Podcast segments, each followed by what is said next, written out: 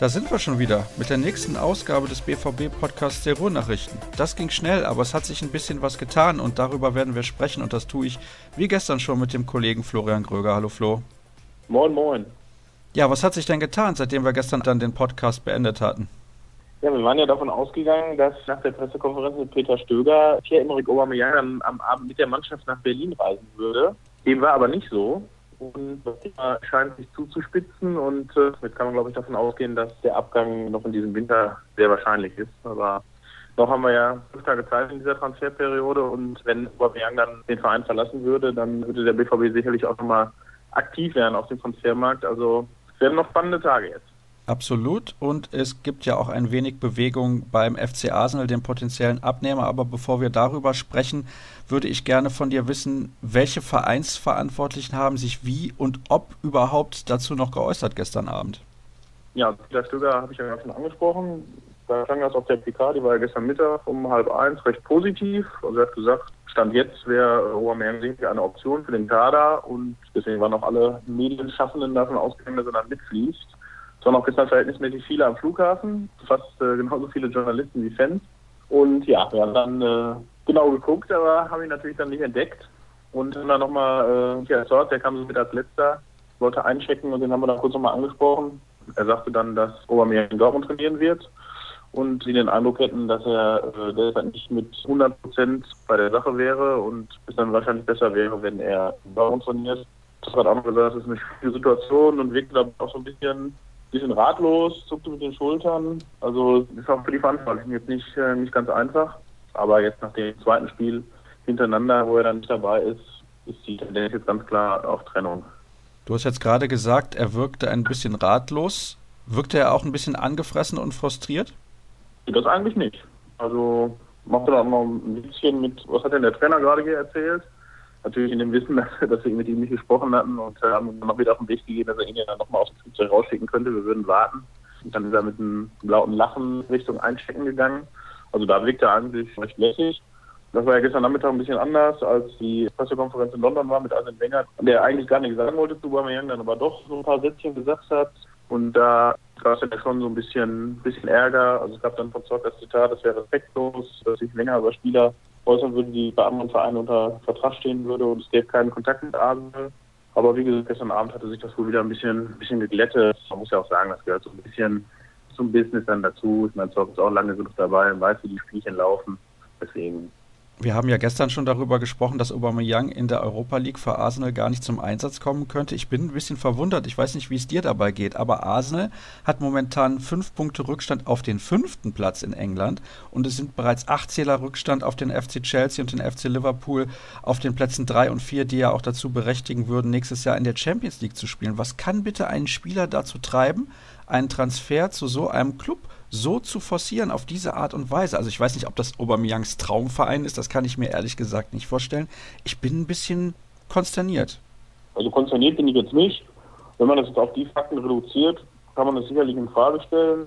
Andererseits, klar, es ist die Premier League, ist sicherlich zurzeit dann auch wieder eine Klasse, glaube ich, besser als die Bundesliga. Finanziell dürfte sich das, glaube ich, nicht viel tun. Also so die Zahlen, die so gerüchteweise umherwabern, sind so, glaube 10 Millionen Pfund an Gehalt. Inwieweit das jetzt stimmt, aber das würde ja ungefähr ungefähr das bedeuten, was er hier auch verdient, ungefähr. Deswegen sportlich an sich, klar, also wenn Arsenal und Dortmund vergleicht, ist Arsenal wahrscheinlich, ja, wenn überhaupt auf Augenhöhe, vielleicht auch ein bisschen schwächer. Also die sind jetzt für die letzten Jahre, glaube ich, immer so ein bisschen hinter ihren Ansprüchen hinterhergehinkt. Stand natürlich mal eine Zeit lang für richtig, richtig geilen Fußball mit Bergkamp, Henri. Aber seitdem geht das, glaube ich, so ein bisschen, bisschen bergab. Nichtsdestotrotz ist natürlich dennoch ein Top-Verein in Europa.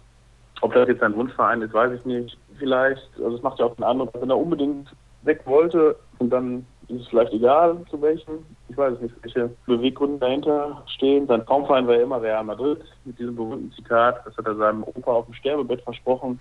Wobei vor zwei Tagen ja auch irgendwie lief, dass Real Madrid auch angeblich in den Poker eingestiegen sei. Alles mit Vorsicht zu genießen. Sehr viel Spekulation dabei. Wir müssen abwarten. Aber die Tendenz geht schon eindeutig Richtung Arsenal. Ja, also der Meinung war ich ja gestern schon auch, wo wir noch gedacht haben, dass er mitfließt, dass es nichtsdestotrotz auf den Wechsel hinausläuft. Aber das hat sich natürlich gestern Abend nochmal verstärkt. Also alle Medien, die den BVB begleiten, neben uns, gehen auch klar in die Richtung. Es geht natürlich da jetzt auch ein bisschen ums Finanzielle. Also klar wird man jetzt nicht mehr das kriegen, was man im Sommer hätte kriegen können. Da waren ja auch dreistellige Millionenbeträge im Gespräch. Der wird jetzt sicherlich nicht fließen, aber nichtsdestotrotz ist ein Spieler, der international das Topformat hat und bis 2021 unter Vertrag steht. Also da reden wir schon von 60, 70 Millionen, die da auf jeden Fall fließen müssen. Die andere Frage ist, ob man das jetzt überhaupt noch den Mitspielern verkaufen könnte, dass er wieder in den Kader zurückkehrt, zumindest im Sommer. Deswegen, ja, aber nichtsdestotrotz muss schon ein gewisser finanzieller Rahmen da sein, um den Transfer dann wirklich abzuwickeln. Die Art und Weise dieses Abgangs ist schon ein bisschen schade, finde ich. Also, das war bei Mikitarian nicht groß anders, aber Aubameyang, glaube ich, war auch ja, noch mehr Liebling der Fans. Ja, erstens das und zweitens ist er jetzt auch ein bisschen länger da als Mikitarian. Und Dembele ja sowieso. Also er ist seit 2013 hier. Ich meine, die Trefferquote ist beeindruckend. Ist jetzt nicht so ein Spieler, wo du sagst, okay, war eine Durchgangsstation, war ein Jahr hier und jetzt geht er wieder. So war das vielleicht bei Mikitarian ein bisschen, der auch immer gesagt hat, sein großer Traum für die Premier League. Also in dem Fall ist es schon, schon, schon eine andere Situation und wie gesagt, die Trefferquote spricht für sich und es ist sicherlich schwer, das jetzt in einem Wintertransferfenster, was jetzt noch nur noch so kurze Zeit geöffnet ist und wo es eh schwierig ist, Spieler zu verpflichten, die einen weiterbringen, macht das jetzt das Ganze nochmal schwieriger. Ich bin wahrscheinlich deutlich zu nostalgisch, wenn ich denke, oh mein Gott, das kann doch nicht sein. Wenn der seine Karriere bei Borussia Dortmund beenden würde oder sage ich mal noch zwei, drei Jahre oder vier in diesem Verein spielen würde, würde der locker die meisten Bundesligatore aller Zeiten für den BVB geschossen haben und dann stellen die ihm am Ende wahrscheinlich eine Statue vors Stadion. Ja, da ist Obermeier nicht das einzige Beispiel. Da gibt es ja mehrere, wo man sich fragt, warum wechselt er jetzt, ob es jetzt Bundesliga ist oder andere Ligen. Wir sehen das ja mal von unserer Situation aus und es ist immer schwierig, sich da hineinzuversetzen als Profifußballer mit, keine Ahnung, 10 Millionen Jahresgehalt. Was da so die Ziele im Fußballerleben noch sind, wenn man dann 28 ist.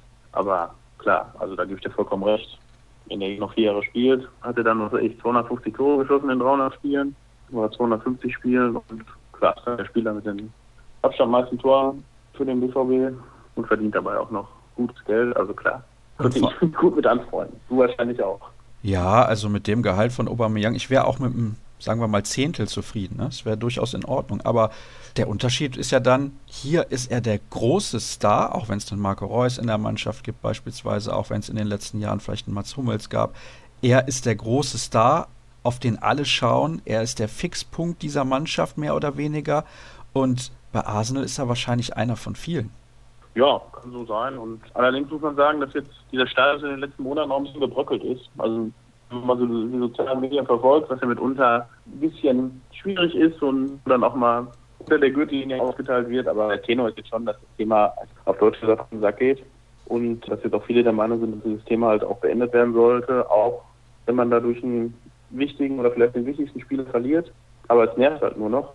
Und falls es dann noch irgendeinen zurückgeben sollte, müsste da schon auch vom Spieler her mal eine, eine öffentliche Entschuldigung oder so kommen. Oder wie gesagt, habe ich ja vorhin schon gesagt, mit den Mitspielern, die ja auch ziemlich genervt sind zum Teil von seinem Verhalten.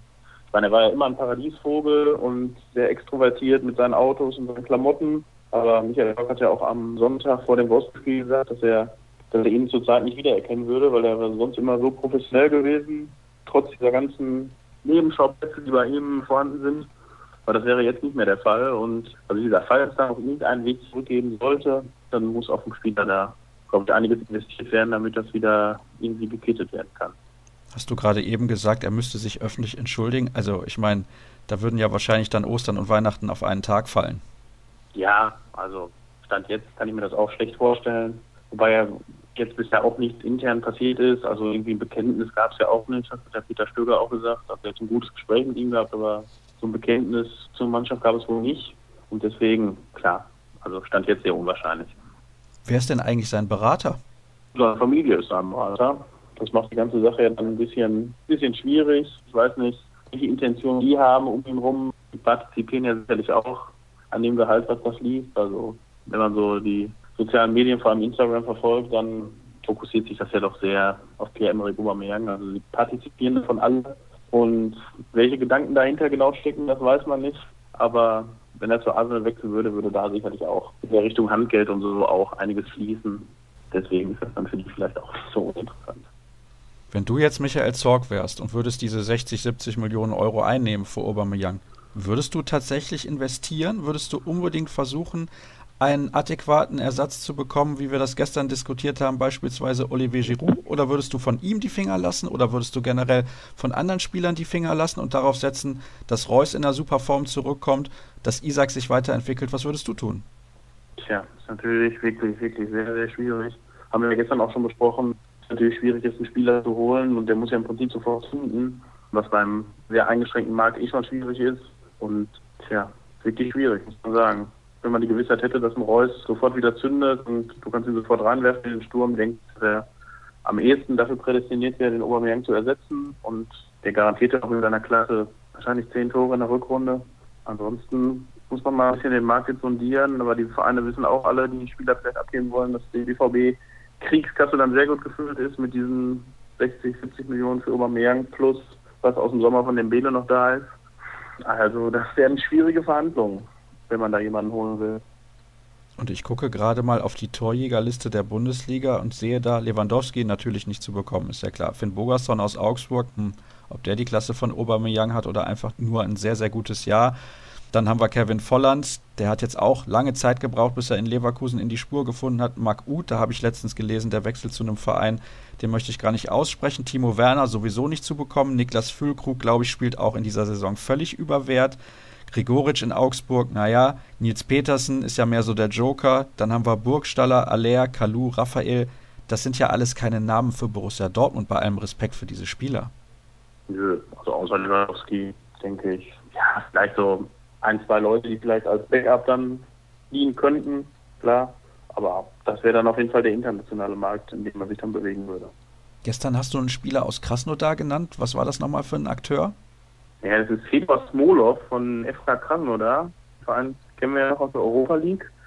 Ja, er hat bisher 13 Saisonspielen 10 Saisontore erzielt und er hat einen Marktwert von laut Transfermarkt von 15 Millionen Euro.